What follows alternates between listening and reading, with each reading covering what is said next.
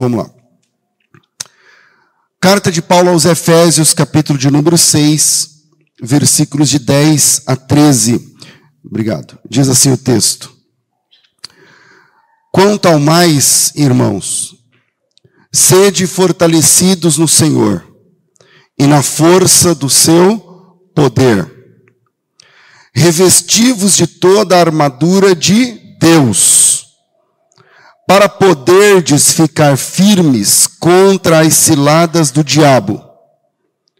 Porque a nossa luta não é contra o sangue e a carne, sim contra os principados e potestades, contra os dominadores deste mundo tenebroso, contra as forças espirituais do mal nas regiões celestes. Portanto, tomai toda a armadura de Deus, para que possais resistir no dia mau e depois de ter desvencido tudo, permanecer inabaláveis.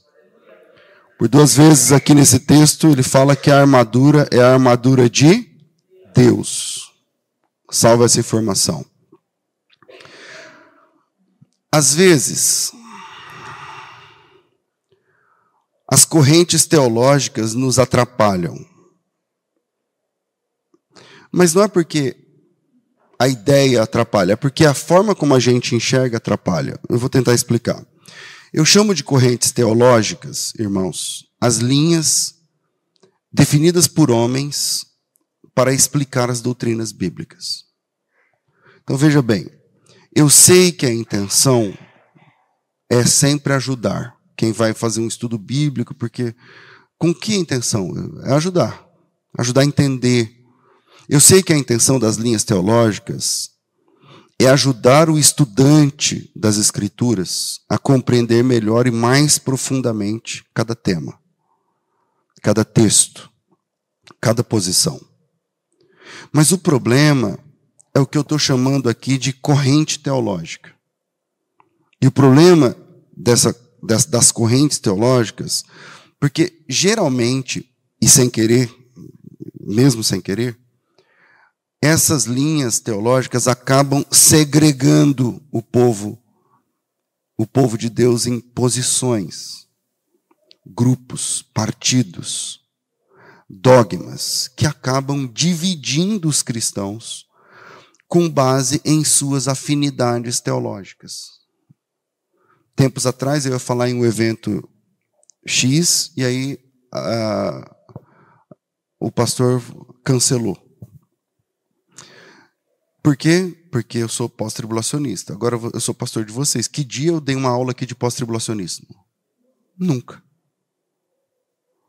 Veja como as linhas teológicas às vezes atrapalham. Então, pastor, define aí, refina esse negócio. Do que, que você está falando? Vamos lá. Um teólogo estuda um tema. Esse tema, a partir desse estudo, ele sistematiza uma ideia. A partir dessa sistematização da ideia, se cria um nome para aquela ideia. E a partir desse nome se monta uma tese teológica. E essa tese se torna uma doutrina, porque algumas pessoas abraçam aquilo como sendo a única verdade, a única possibilidade, a única explicação daquele texto. E aí vira uma doutrina. E essa doutrina define um grupo de cristãos que chega depois, às vezes 10 anos depois, às vezes 200 anos depois, às vezes mil anos depois, seja como for, essa doutrina define um grupo de crentes que chega depois. E esse grupo de cristãos que chega depois passa a não aceitar como iguais os irmãos que não abraçam aquela ideia. Deu para entender? Então, tipo, não, você não é igual porque você. E, e aí cria-se as divisões dentro do corpo de Cristo, que não era para existir. Pastor, o que, que isso tem a ver com o texto de batalha espiritual que o senhor leu lá de Efésios 6,10? Tomar a armadura de Deus. Bem, o texto que nós lemos é a grande base para falar sobre batalha espiritual. Todo texto, que todo seminário de batalha espiritual, nos livros de batalha espiritual, não sei o que ela vai trabalhar com base em Efésios 6. Palavras como principado, potestade, dominadores, parecem ganhar outros significados aqui nesse texto. Eu estou falando porque principados é uma palavra muito recorrente no grego do Novo Testamento. É a palavra grega arre. Mas parece que aqui em Efésios significa tipo hostes diferentes, poderios diferentes. Isso é o que o pessoal da linha da batalha espiritual ensina. E as pessoas organizam essas palavras, principados, potestades, dominadores, hostes, dependendo. Elas organizam essas palavras em algum tipo de grau de importância ou grau de relevância, onde, como se principados, potestades e domínios, nesse texto, fossem referências claras a algum tipo de hierarquia espiritual do mal. Mas não é isso que o texto está dizendo, entende? O texto está dizendo o que está escrito aqui, mas as pessoas entendem isso, separam isso. Estou dando um exemplo de uma teologia que vira um dogma que divide crentes depois. E aí, essa linha que entende assim, é, entende, é, é, essa linha que entende que principado, potestade, dominadores, tal, tal, gera o que eu disse agora há pouco. O que, que eu disse agora há pouco? Vamos lá. É, que ah, um teólogo estuda um tema, você tematiza uma ideia, cria um nome, monta uma tese, essa tese vira uma doutrina, essa doutrina define um grupo. E esse grupo passa a não aceitar como iguais os demais. E esses sete pontos que eu falei agora funciona, por exemplo, em qualquer doutrina que segrega. Por exemplo, a batalha espiritual. Um teólogo estuda um tema, a armadura de Deus em Efésios 6 sistematiza uma ideia. Esse texto, a, guerra espiritual, não sei o quê. Cria um nome, batalha espiritual. Monta uma tese teológica. O mundo espiritual está organizado em hierarquias. Essa tese se torna uma doutrina. E essa doutrina gera um curso de batalha espiritual. E essa doutrina define um grupo de crentes, que são os mestres e doutores que falam sobre batalhas espirituais. Aqui no Brasil, batalha espiritual. Aqui no Brasil tem uma meia dúzia que fala que se auto-intitula os grandes nomes da batalha espiritual. E esse grupo de cristãos passam a aceitar como iguais aqueles que não entendem assim. Então, tipo assim, ah, ele não conhece sobre batalha espiritual, então ele não é espiritual bastante para falar comigo a respeito disso. Ele não sabe batalhar, ele não sabe se posicionar, ele não sabe o que é principado, hierarquias, dominadores, não sei o que lá. E tá, isso funciona. Eu tô, tô colocando o tema aqui, que é o tema do texto, mas isso funciona com calvinismo e arminianismo, isso funciona com todos os ismos. Veja bem, esses tópicos geram um padrão, e esse padrão serve para toda a sistematização humana que dão as doutrinas bíblicas. E esse padrão é o que segrega, o que divide, o que categoriza os crentes em grupos radicalmente divididos, radicalmente organizados, que acabam passando a vida defendendo, defendendo mais os dogmas, as doutrinas de homens, do que o que a Bíblia diz.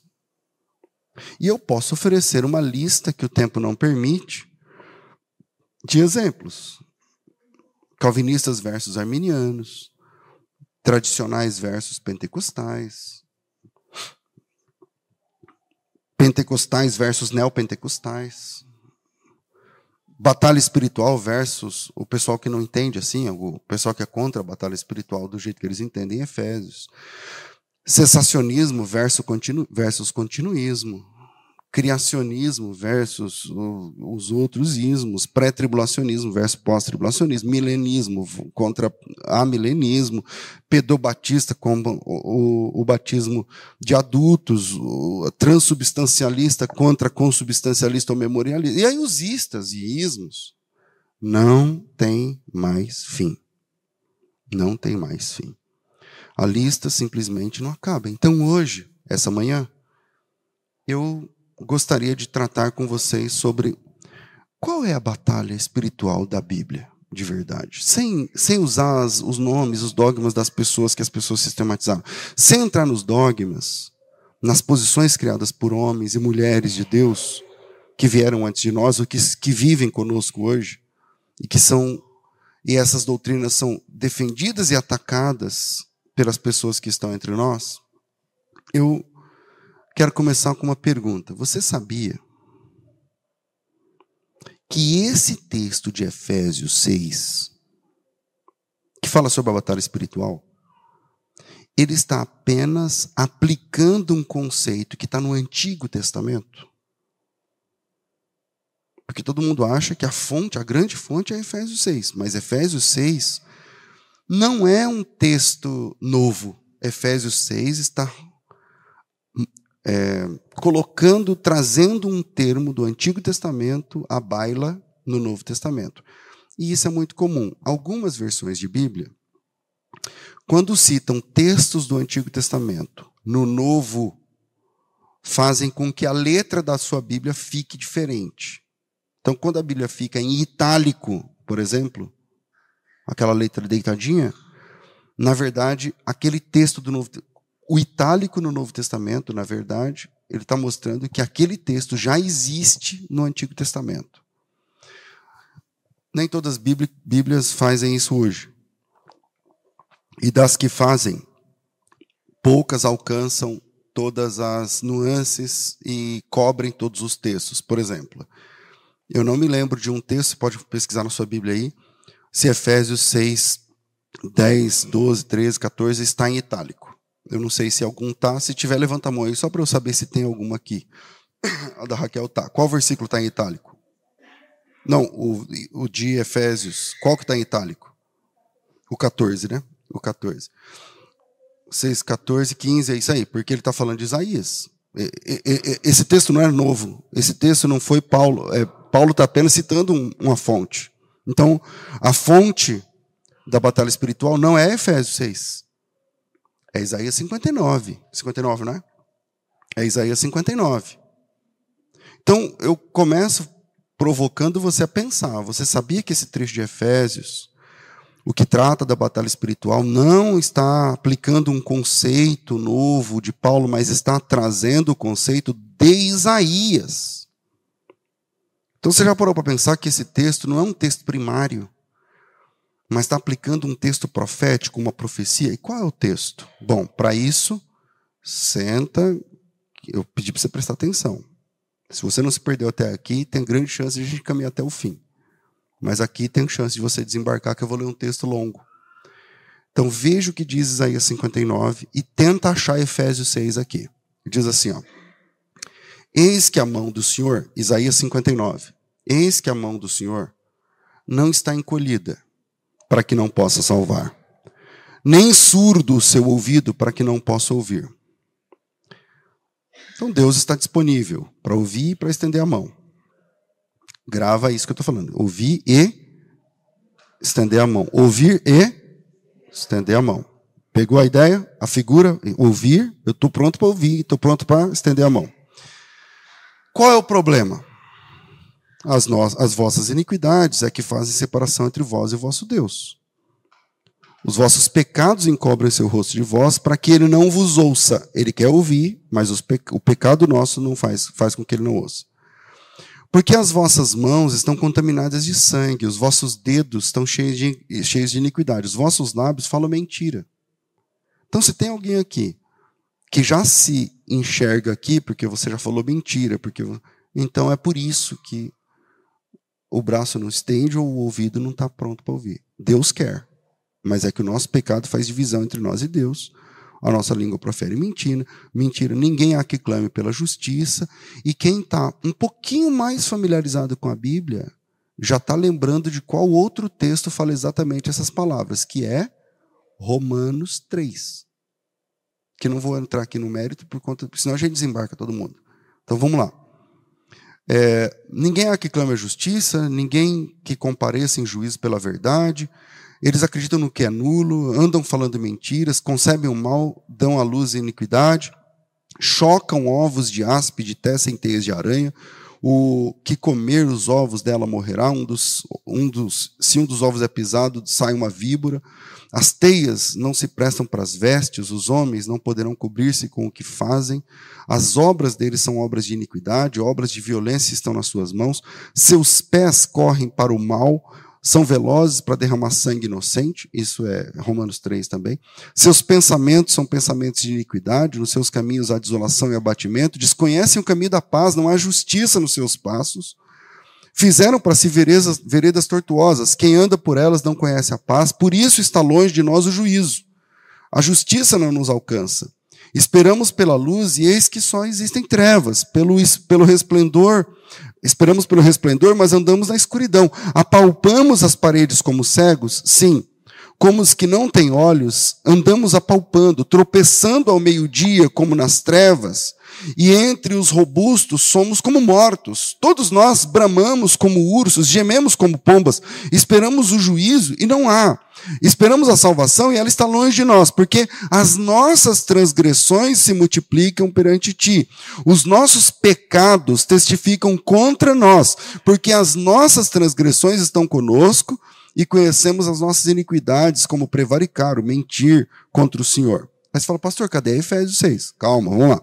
Retiramos-nos do nosso Deus, o retiramos-nos do nosso Deus, o pregar a opressão, a rebeldia, o conceber, proferir do coração palavras de falsidade, pelo que o direito se retirou, a justiça se passou longe, porque a verdade anda tropeçando pelas praças, a retidão não pode entrar. Sim, a verdade sumiu, e quem se desvia do mal é tratado como presa. O Senhor viu isso e desaprovou o não haver justiça. 16. Ele viu que não havia ajudador algum e espantou-se de que não houvesse nenhum intercessor. Então o seu próprio braço lhe trouxe a salvação. Pelo que o seu próprio braço lhe trouxe a salvação. E a sua própria justiça o susteve. Ele vestiu a couraça da justiça. E ele vestiu o capacete da salvação. Pôs sobre si a vestidura da vingança e cobriu-se de zelo como se fosse um manto. O que esse texto está falando? Agora você se lembrou de Efésios 6, né? O que esse texto está falando? Esse texto está dizendo o seguinte: Deus está dizendo o seguinte, eu quero ouvir vocês, e não apenas, eu quero estender a minha destra de comunhão. Eu quero estender os meus, o meu braço a você. Eu quero estar com o braço estendido para alcançar você. O problema são os atos de pecados de vocês. E esses pecados fazem divisão entre vocês e mim. E aí ele começa a numerar, enumerar os atos e pecados que nós temos. Eu tenho certeza que à medida que eu estava lendo, você foi se enxergando aí, porque eu fui também. E aí ele está dizendo, então, tá vendo? Esse é o problema. É isso que faz divisão entre a minha intenção de estar com o meu braço estendido e estar tá com o meu ouvido pronto a ouvir e vocês. Então estamos separados por causa do pecado. Deus está separado de nós por causa do pecado. O nosso pecado. E aí ele disse: agora só tem um jeito, versículo 16. Eu vi que não tem ajudador algum e fiquei boquiaberto. A palavra maravilhado ali é de boca aberta, porque espantado, porque não houve nenhum intercessor. Então você não tem ajudador, você não tem intercessor, você é um pecador e o seu pecado faz diferença entre você e mim, é o que o Senhor está dizendo. Então, só tem um jeito: o meu próprio braço vai trazer a salvação. Porque se eu esperar que você se salve, você não vai se salvar. Então a única forma de prover salvação é o meu próprio braço prover essa salvação. E aí o versículo 17 diz que ele, o Senhor, vestiu-se da justiça como uma couraça. Olha lá, vestiu-se de justiça como couraça, ou a couraça da justiça de Efésios 6 e colocou o capacete da salvação, outra versão fala o elmo da salvação na sua cabeça e pôs sobre si a vestidura da vingança. E aí tem que continuar o texto, mas voltamos aqui para Efésios. Eu vou deixar alguns pontos para a gente pensar nesse texto. O primeiro é o seguinte: a armadura de Deus não tem nada a ver comigo, não tem nada a ver com você, mas tem a ver com Jesus. A armadura da salvação não tem a ver comigo, tem a ver com Jesus.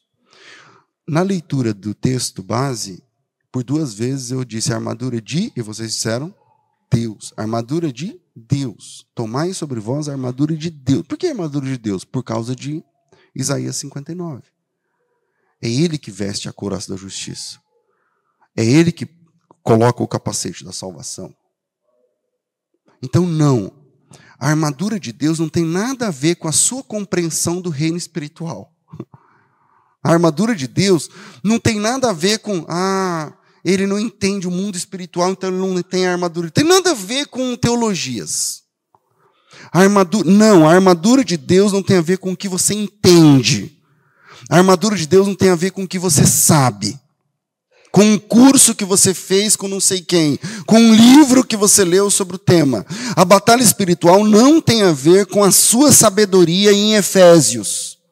A batalha espiritual não tem a ver com a sua capacidade de entender como o mundo espiritual está organizado em, em eh, dominadores e principados e não sei o que lá. Deleta essa ideia. Não. A batalha espiritual não tem nada a ver com você definir ou nominar o mal em espíritos obsessores ou com você aprender a manha de construir uma constelação, sabe lá Deus de quê. A batalha espiritual nasce de um fato. O fato de Deus perceber que você sozinho não consegue fazer o que é certo. Nunca! É o que está escrito lá em Isaías 59. O texto que gera Efésios 6 é Isaías 59. E lá, no verso 16, diz assim: ó, viu que não havia ajudador. Viu que não havia ajudador nenhum. E admirou-se de que não houvesse intercessor. Então, só tem um jeito de salvar uma pessoa perdida nos níveis de Isaías 59, que só que mente, que pensa no mal, que não consegue ficar de pé, que não, que não é justo, que não é um justo, que não é, não, só tem um jeito de salvar essa pessoa. Isso do ponto de vista de Deus. Se eu, eu, estender o meu próprio braço e puxar essa, e buscar essa pessoa. Por isso que o texto de 59, 16 diz: pelo que o seu próprio braço, está falando do Senhor, lhes ofereceu a redenção. E a sua própria justiça o braço aí é o braço do Senhor, a justiça é a justiça do Senhor, por isso que Jesus é a justiça nossa, diz a Bíblia Sagrada. E quando Paulo fala da armadura de Deus, fica claro que antes de falarmos da armadura, é preciso começar nos vestindo com a verdade.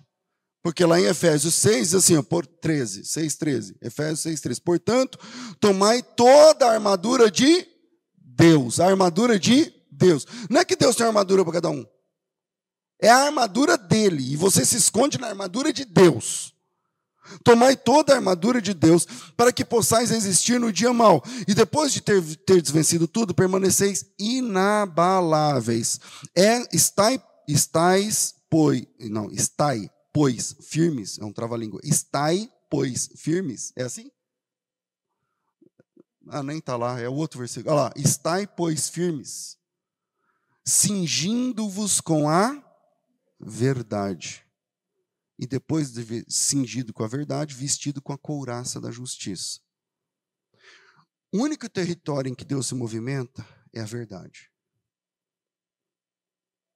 Deus não fala com fakes. Se você quiser viver uma vida fake, fica à vontade até dá certo na igreja, no trabalho, no seu casamento, funciona. Ah, se você for um bom ator, roda bem, dá, dá muito bem, você vai ter uma vida bem legal aqui. Só que Deus não fala com fakes. Deus só fala com quem é de verdade. Então, quando você vai falar sobre a armadura de Deus, o primeiro ponto é que você primeiro tem que se cingir da verdade. Cingir é a roupa que vai por baixo da armadura. Primeiro você tem que estar vestido. Você não, pode, você não coloca uma armadura pelado. Você, você, primeiro você tem a sua roupa de baixo.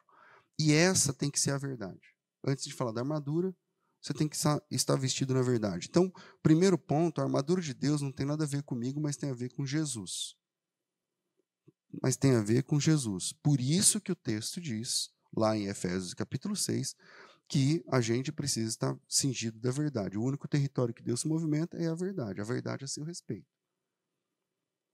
Para mim, você pode ser o que você quiser e eu vou te receber do jeito que você falar que você é e tal. Mas para Deus, quando você fala com Deus, você só é você mesmo.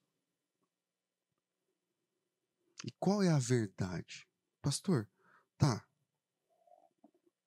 Deus só aceita a verdade sobre mim. Qual é a minha verdade?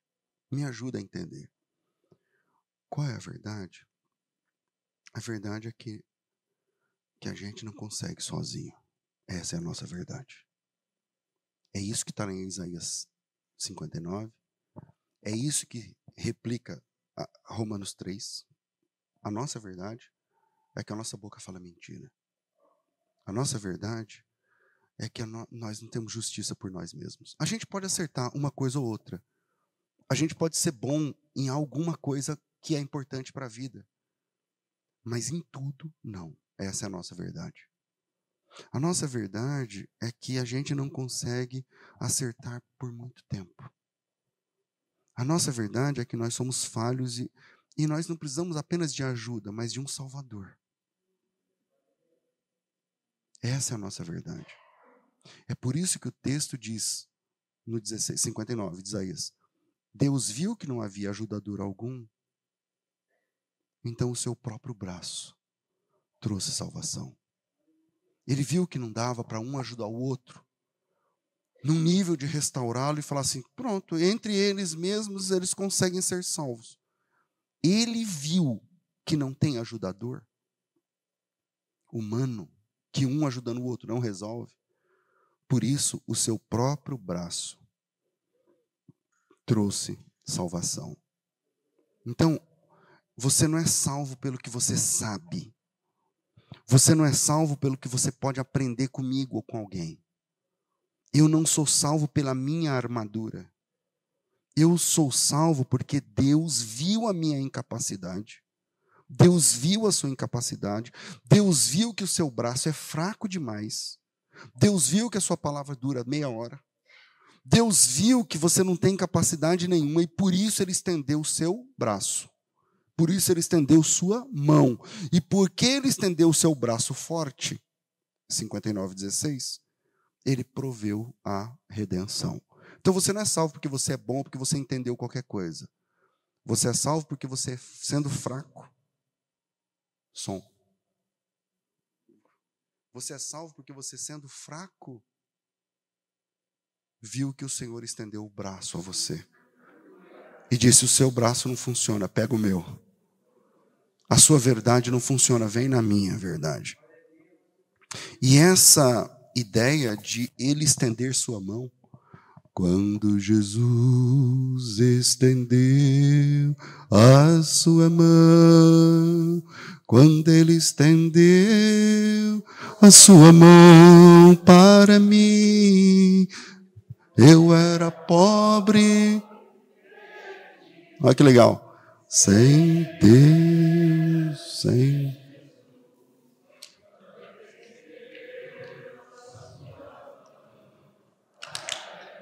Quando ele estendeu a sua mão, ele não estendeu sua mão porque ah, ele queria te ajudar. Não.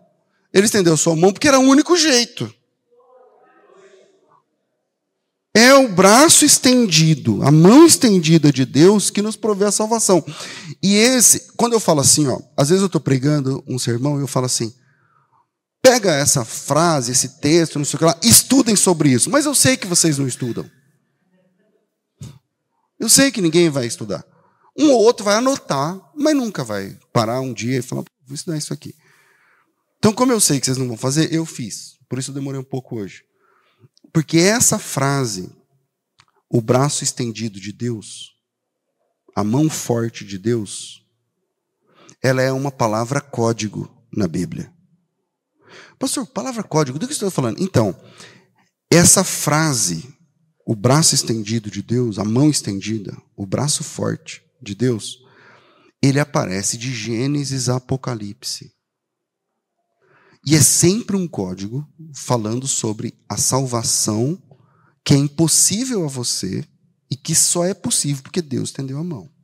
Por exemplo, Êxodo 6,6.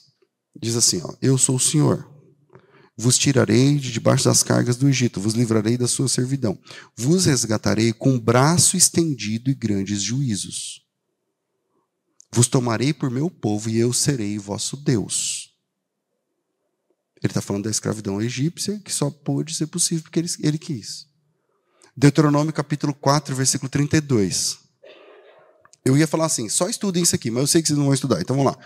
Deuteronômio 4, 32 diz assim: ó, Agora, isso é Deus falando com Israel através de Moisés. Agora, pergunta nos tempos passados que te precederam, desde o dia em que Deus criou o homem na terra, desde os dias de Adão, desde uma extremidade do céu até a outra. Pergunte se já aconteceu jamais coisa tamanha como essa que se ouviu, ou se algum povo ouviu falar a voz de algum Deus do meio de um fogo, como você ouviu e continuou vivo. Ou pergunta se um Deus já intentou tomar para si um povo do meio de outro povo, com provas, com sinais, com milagres, com batalha, com mão poderosa, com braço estendido. Essa frase, mão poderosa e braço estendido, é um código. Com grandes espantos, Próxima página, Deuteronômio 5,15, diz assim: Porque te lembrarás que foste servo na terra do Egito, e que o Senhor teu Deus te tirou de lá com mão forte, com braço estendido. Deuteronômio capítulo 7, versículo 18 e 19. Te lembrarás que o Senhor teu Deus fez a Faraó e a todo o Egito das grandes provas que viram os teus olhos, dos sinais, das maravilhas, da mão poderosa, do braço estendido que o Senhor teu Deus te tirou. Deuteronômio capítulo 9, versículo, 19, versículo 29. Eu solucionei algumas, tá? São dezenas. 9, 29 de Deuteronômio. Todavia, são eles o teu povo, a tua herança que tu tirastes com a tua grande força, com o teu braço estendido, ou seja, eles só são teu povo, eles só são tua herança, não é porque eles são bons, não é porque eles aprenderam a manha, não é porque eles aprenderam uma doutrina, mas porque o Senhor esticou o seu braço, porque com o braço estendido e com grande força, o Senhor tirou e resgatou esse povo. Primeiro livro dos Reis, capítulo 1, vers... desculpa. Primeiro livro dos Reis, capítulo 8, versículo 41, diz assim, ó: Também o estrangeiro, isso aqui é Reis. Eu acho que isso aqui é Salomão, a oração do, do, do templo. Também ao estrangeiro que não for teu povo de Israel, tipo nós. Também o estrangeiro que não é teu povo de Israel, porém que vier de terras remotas por amor do teu nome porque ouvirão do teu grande nome, da tua mão poderosa, do teu braço estendido, e eles orarão voltados a essa casa. Ouve tu nos céus. Faça, com, faça tudo que o estrangeiro pedir, a fim de que todos os povos conheçam o teu nome. Existe um código na Bíblia que fala que o braço forte de Deus e a mão estendida ele tem a ver com a nossa incapacidade com a misericórdia de Deus em nos salvar. Jeremias 32, 17. Ah, Senhor Deus, eis que tu fizeste os céus, a terra, com o teu grande poder e com o teu braço estendido. Toda vez que a Bíblia fala de braço estendido, ele está falando de alguma coisa que só Deus pode fazer. O Senhor fez o céu com teu grande poder, com o braço estendido. Pastor, mas ele não fala que salvou nós. Continua. Coisa alguma é demasiadamente maravilhosa, grandiosa para tu. É, tu usas a misericórdia para com milhares, retribuis a iniquidade dos pais nos filhos. Tu és grande, poderoso, no seu teu nome, Senhor dos exércitos, cujo seu conselho é magnífico, tal, porque os teus olhos estão abertos sobre todos os caminhos dos filhos dos homens para dar a cada um segundo o teu proceder, segundo o fruto das suas obras. Tu puseste sinais e maravilhas na terra do Egito até o dia de hoje, tanto em Israel como entre outros homens, te e, e te fizeste um nome, o qual tens neste dia. Tiraste o teu povo de Israel da terra do Egito com sinais, com maravilhas, com mão poderosa, com braço estendido e com grande espanto. Ezequiel 20, 34. Tirar-vos-ei dentre os povos, e aqui é depois, ele está falando de uma outra, Está dizendo que aquilo que aconteceu no Egito, que Deus fez, ele vai fazer de novo. Tirar-vos-ei de entre os povos, e vos congregarei nas terras das quais andais espalhados, com mão forte, com braço estendido, derramado de furor. Ou seja, estar cingido com a verdade, lá na Bíblia, lá em Efésios 6, não tem a ver com você fazer um seminário de não sei o quê, ter um diploma assinado por não sei quem, porque esse cara é top. Não, não, não. Estar cingido com a verdade significa saber que a nossa verdade, a nossa realidade é a impotência, é a incapacidade. Essa é a verdade. E que a manutenção da nossa salvação não tem nada a ver com a gente. Não tem nada a ver com o que você sabe, com o que você aprendeu. Nada que você aprenda que um homem ensina para outro homem pode salvar você. Mas que a salvação vem do Senhor.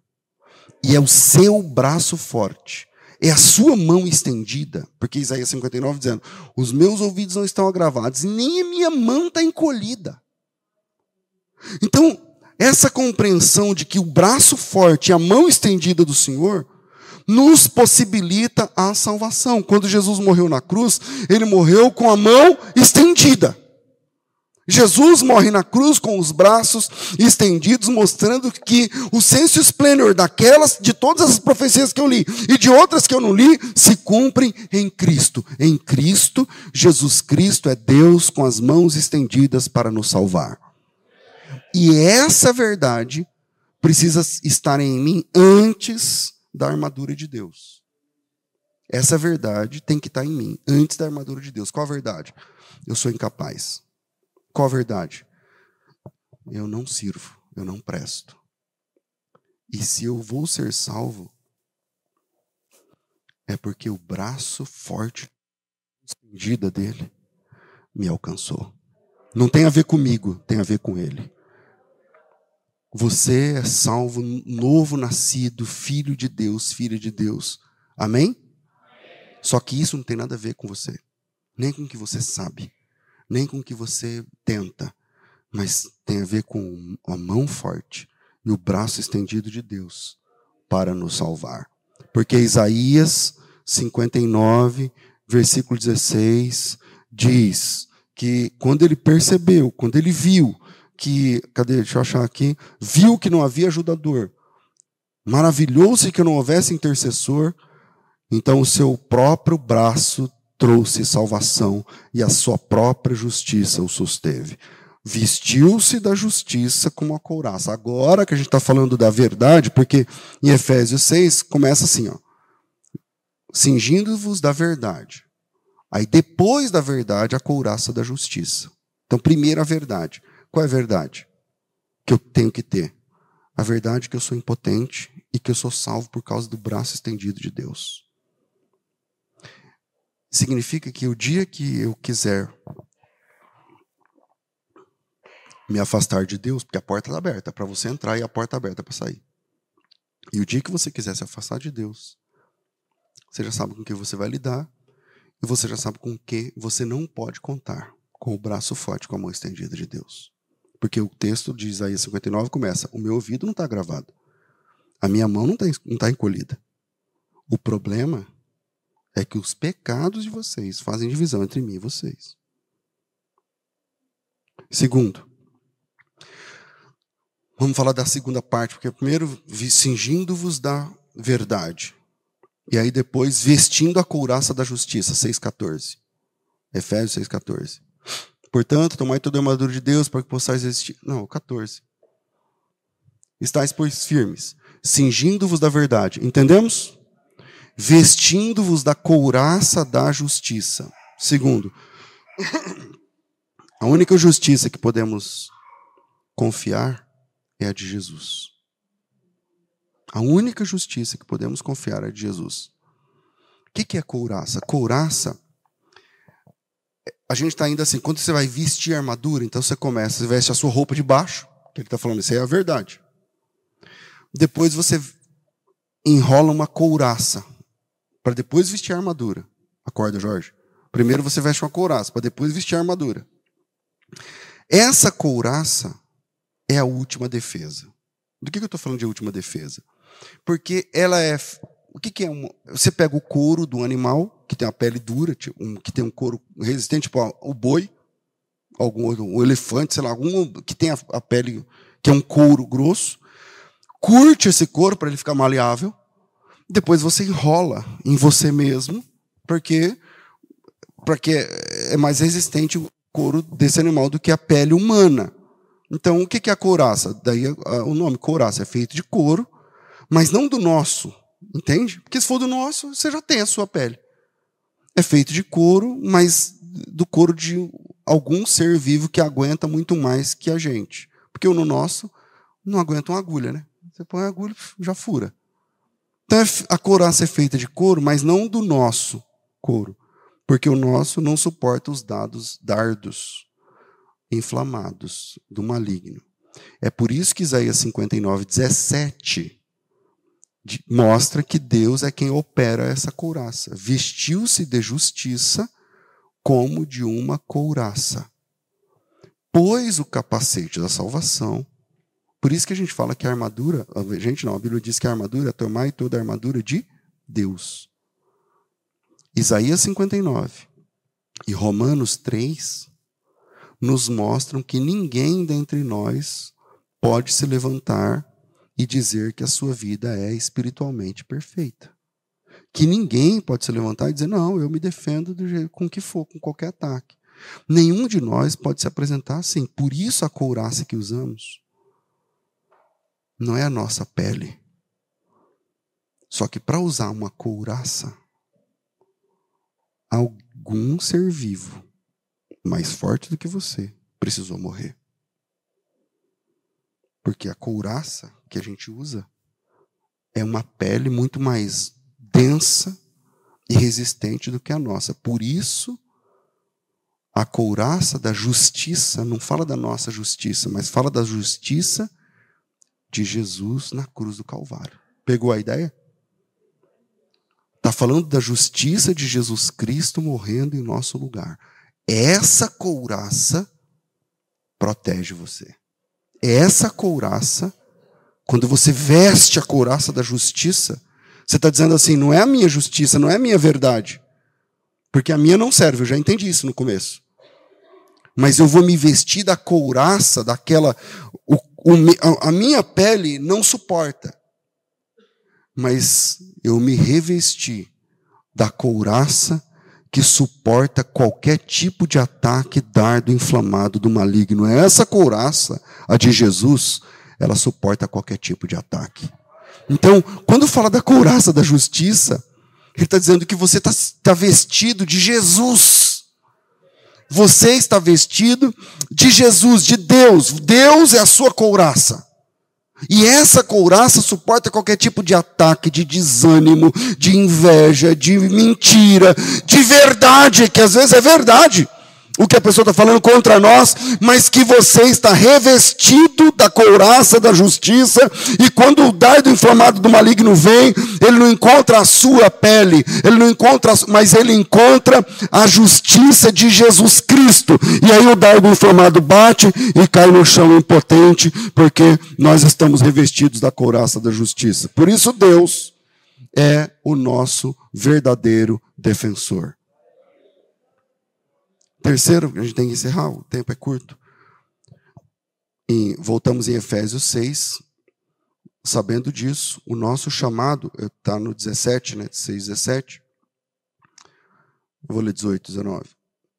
É, peraí, aqui. Parou 17, 18, 19.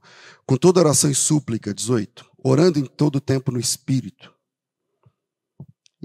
e para isso, vigiando com toda perseverança e súplica por todos os santos, também por mim, para que, que me seja dada no abrir da minha boca a palavra com intrepidez e fazer conhecido o mistério do Evangelho, pelo qual sou embaixador em cadeias, para que em Cristo eu seja ousado para falar como me cumpre fazê-lo. Paulo, quando escreveu esse texto, estava preso, estava na cadeia, e no versículo 20, ele diz assim: orem por mim, 19, 20, ele fala: orem por mim, Ó, 19. Orem por mim para que me seja dada no abrir da minha boca a palavra com intrepidez, para fazer conhecido o mistério do Evangelho, pelo qual sou embaixador em cadeias. Salva essa frase: embaixador em cadeias, embaixador em cadeias, embaixador em cadeias. O que o embaixador faz? Um embaixador, ele mora num reino que não é o que ele nasceu. Ele mora num reino que não é o dele. E lá no reino onde ele mora, ele representa o reino de onde ele pertence. Isso é um embaixador. O embaixador da Espanha, ele não pode ser brasileiro. Ele tem que ser espanhol. E ele também só funciona como embaixador se ele morar aqui. Se ele morar lá na Espanha, ele não está trabalhando como embaixador. O embaixador representa um reino dentro de outro. Pegou a ideia? E esse é o nosso chamado. Terceiro ponto. Nosso chamado é apresentar e representar o reino de Deus aqui. Isso significa que nós não somos. Está errado ali a digitação, mas tudo bem. Isso significa que nós não somos daqui, mas nós trabalhamos aqui como embaixadores. E o apóstolo Paulo diz assim: depois que vocês entenderem sobre a a batalha espiritual verdadeira bíblica, orem por mim, para que Deus abra minha boca com a palavra de intrepidez, para que eu faça conhecido o mistério do Evangelho. 20. Pelo qual eu sou embaixador na cadeia. Eu sou embaixador em cadeias. Embaixador em cadeias. Essa palavra não combina muito, né? Embaixador na cadeia. Se ele está na cadeia é porque ele está com a ficha suja. Se ele está com a ficha suja, ele aprontou alguma coisa. Se ele aprontou alguma coisa. E aí Paulo fala assim: então, os homens me consideram um presidiário. Os homens olham para mim e acham que eu sou uma peste. Paulo é chamado de peste em Atos, Atos 23. Acham que eu sou uma peste.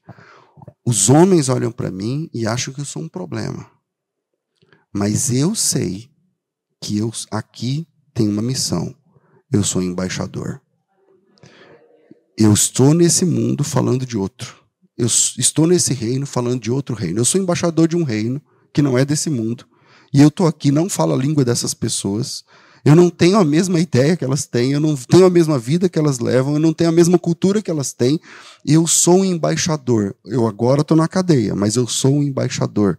E quando você entende a tua missão, o ambiente é apenas um detalhe. Ali ele está na cadeia, mas ele foi embaixador na cadeia, ele foi embaixador em Tessalônica, ele foi embaixador no Areópago, ele foi embaixador em Roma, ele foi embaixador em Jerusalém, ele foi embaixador em Tarso, ele foi embaixador em qualquer lugar que ele passou. Por quê? Porque embaixador é a pessoa que representa um outro reino, estando num reino diferente do que ela pertence. E isso fala sobre nós. Isso fala sobre você. O seu chamado é de embaixador. O seu chamado e o seu ministério é representar um outro reino aqui. E falar como é lá no nosso reino. E mostrar como é a vida naquele nosso reino. E como nós amamos aquele reino. E como nós servimos o rei daquele reino. E como nós existimos e para que nós existimos aqui, falando do reino que é de lá. Esse é o nosso chamado. Nós somos embaixadores de Cristo. Deus abençoe vocês em nome de Jesus.